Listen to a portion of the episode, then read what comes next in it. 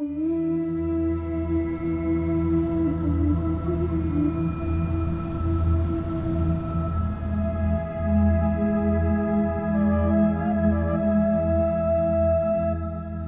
à tous et bienvenue dans cette série de podcasts explorant les figures chinoises emblématiques de la route de la soie.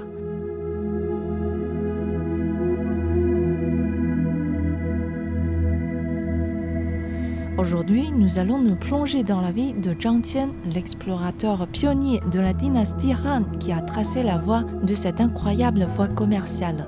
Alors asseyez-vous, détendez-vous et joignez-vous à nous pour ce voyage dans le passé.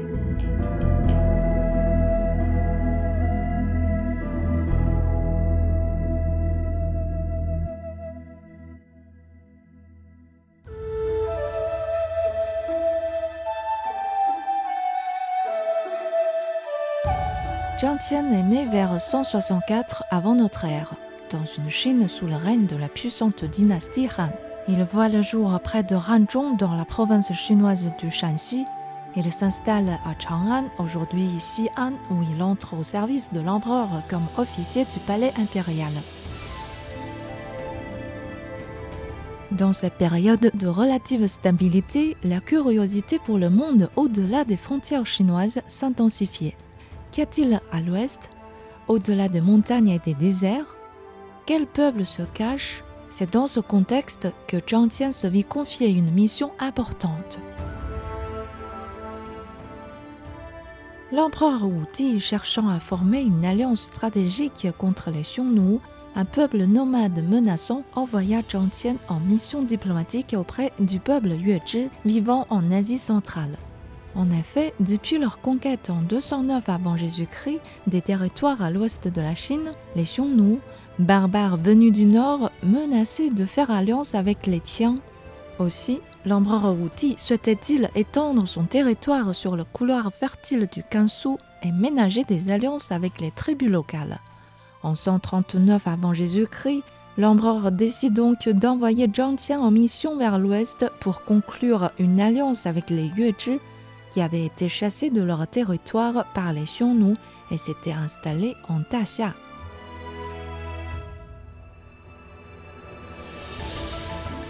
Imaginez la tâche épique qui attendait Zhang.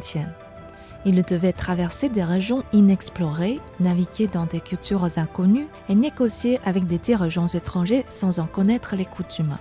C'était une mission de diplomatie, mais c'était aussi une mission d'exploration.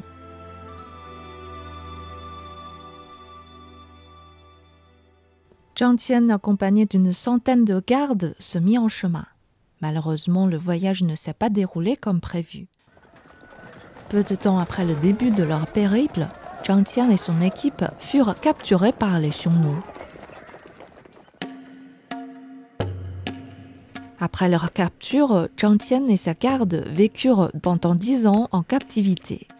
Dix longues années pendant lesquelles Zhang Tian n'a pas perdu de vue sa mission établir une alliance avec le peuple Yuezhi. Dès qu'il le pouvait, il s'évadait de sa prison. Chacune de ces évasions lui a permis de découvrir un territoire. Il traverse le Pamir, le fleuve Oxus, aujourd'hui appelé Amondaria, et le Dipé.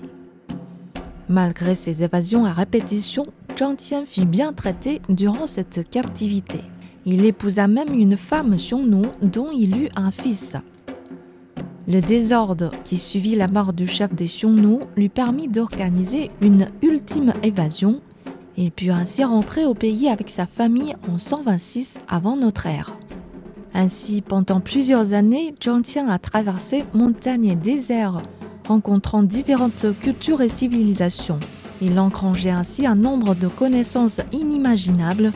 Après une odyssée épique, il a finalement atteint le royaume des Yuezhi.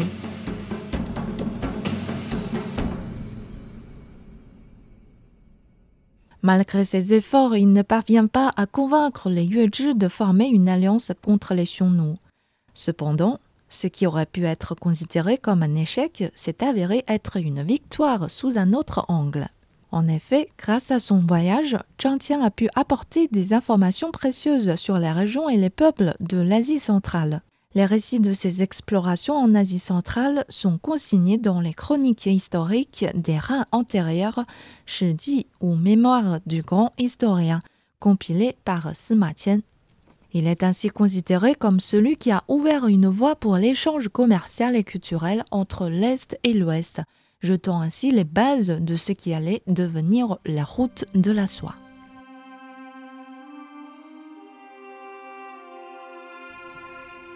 Il est considéré comme tel car il a non seulement rapporté des informations fiables sur l'Asie centrale et les peuples qui y vivent, les Parthes, les Bactriens dans l'actuel Afghanistan, les Sogdiens dans l'actuel Ouzbékistan, mais aussi des produits, l'alfalfa, le raisin, le vin, la carotte, des itinéraires, route passe jusqu'alors inconnue des Chinois est une possible localisation de la source du fleuve jaune.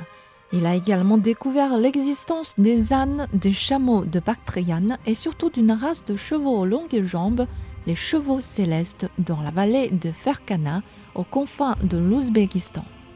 C'est entre autres pour en obtenir que l'empereur de Chine enverra des caravanes chargées de soie alors que son exportation était jusque-là interdite et punie de mort.